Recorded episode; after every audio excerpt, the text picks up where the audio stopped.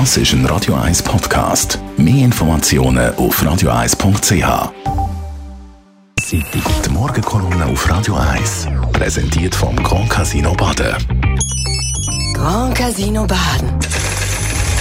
Baden im Glück. Guten Morgen, Stefan. Schönen guten Morgen, hallo miteinander. Was für ein WM-Final, das wir da gestern erlebt haben. Grossartig. Und der Gianni Infantino sagt, das sei die erfolgreichste WM von allen Zeiten. Absolut. Zuerst mal ist das gestrige Finale ein unglaubliches Feuerwerk und an Spannung und Emotionen wirklich nicht zu überbieten. Wir haben mit der Fußballnation Argentinien einen verdienten Sieger, der 36 Jahre hat müssen auf der grossen Triumph warten. Aber neben Argentinien gibt es eben in meinen Augen noch einen zweiten Sieger, nämlich Gianni Infantino. Er hat mit seiner FIFA ein vierwöchiges Fußballfest angelegt, das an Perfektion nicht zu überbieten ist. Äh, in all diesen Spielen hat es keinen Fehlentscheid gegeben, keinen Tumult, keinen Skandal. Und der Infantino hat es trotz der überrissenen Kritik aus Schweizer und deutschen Medien geschafft, die WM 2022 zum grossen Erfolg zu machen. Nein, zum grössten Erfolg von allen Zeiten.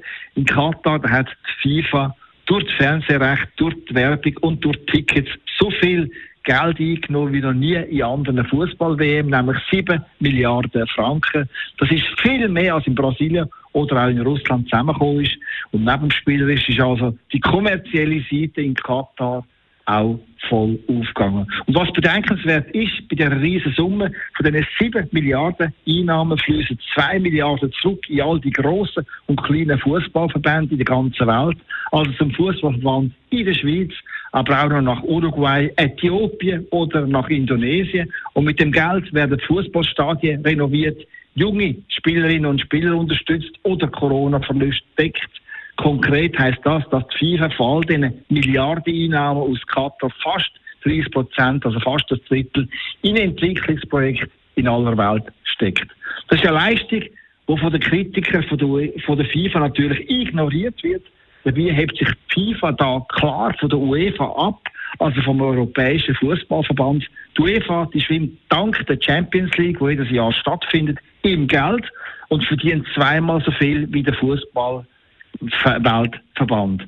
Aber im Gegensatz zu der FIFA ist der Europäische Fußballverband nur in Europa aktiv und gibt einen Großteil vom Geld an die ganz großen Clubs in Europa weiter, also an Real Madrid, an Paris Saint-Germain oder an Bayern München. Mit anderen Worten, die FIFA und dem Gianni Fantino, die sorgt dafür, dass auch die Habenichts in Asien oder Afrika von den Milliarden aus der Weltmeisterschaft profitieren.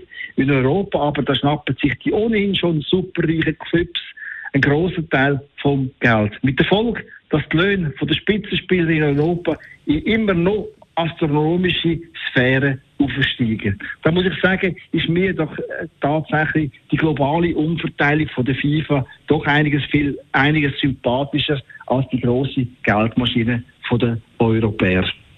Der Stefan Barmettler, Chefredakteur von der Handelszeitung, seine Morgenkolumne gibt es auch zum Nachlesen bei uns im Netz auf radio1.ch.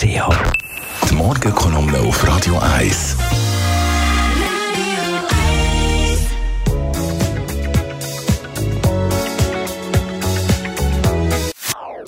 Das ist ein Radio 1 Podcast. Mehr Informationen auf radio1.ch.